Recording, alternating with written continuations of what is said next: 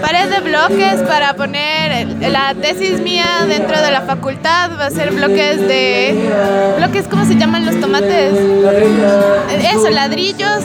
Eh, no van engomados, se pueden desarmar y se les puede rearmar como quieran para igual empezar una nueva exposición.